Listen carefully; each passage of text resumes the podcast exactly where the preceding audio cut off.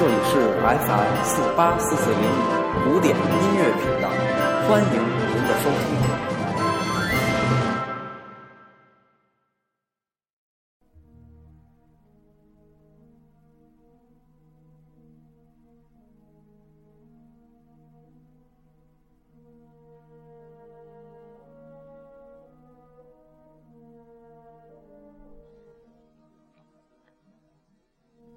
欢迎收听音乐日日谈，我是西已成空。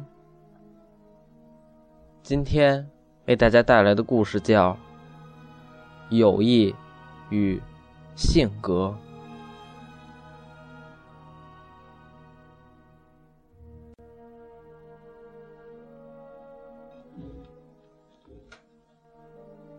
斯特拉文斯基是一位一生。风格多变的作曲家，他以晚期浪漫主义为起点，继而转到表现主义、民族主义，又到新古典主义，最后步入序列音乐体系之中。他活了九十二年，无独有偶。比斯特拉文斯基长一岁，且又多活两年的毕加索，也是一位风格多变、令人目不暇接的画家。他从早期表现主义转到原始主义、写实主义。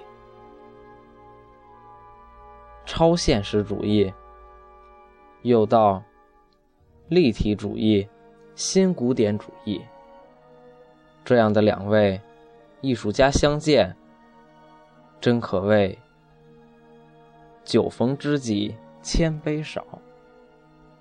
可是两人的生活习惯却是截然不同。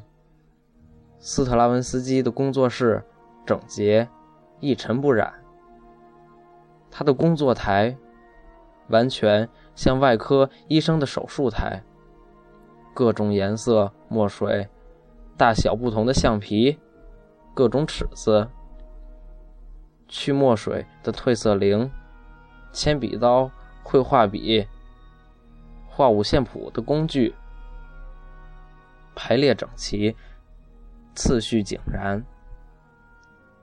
他写的曲谱。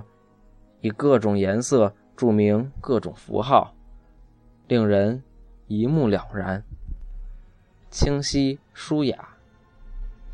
毕加索的工作室则像仓库的顶楼，屋顶上的铁钉吊着光溜溜的灯泡，吱嘎发声的铁床摇摇晃晃。坏了的炉子，塞满废纸。地上到处是积满灰尘的旧油画。不过这一切都丝毫影响不了这两位艺术家的友谊。他们有着完全一致的共同艺术语言。现在大家听到的就是斯特拉文斯基《火鸟组曲》的终曲。历史上的今天是个特殊的日子。一八四三年六月二十日，作曲家斯特拉文斯基诞生。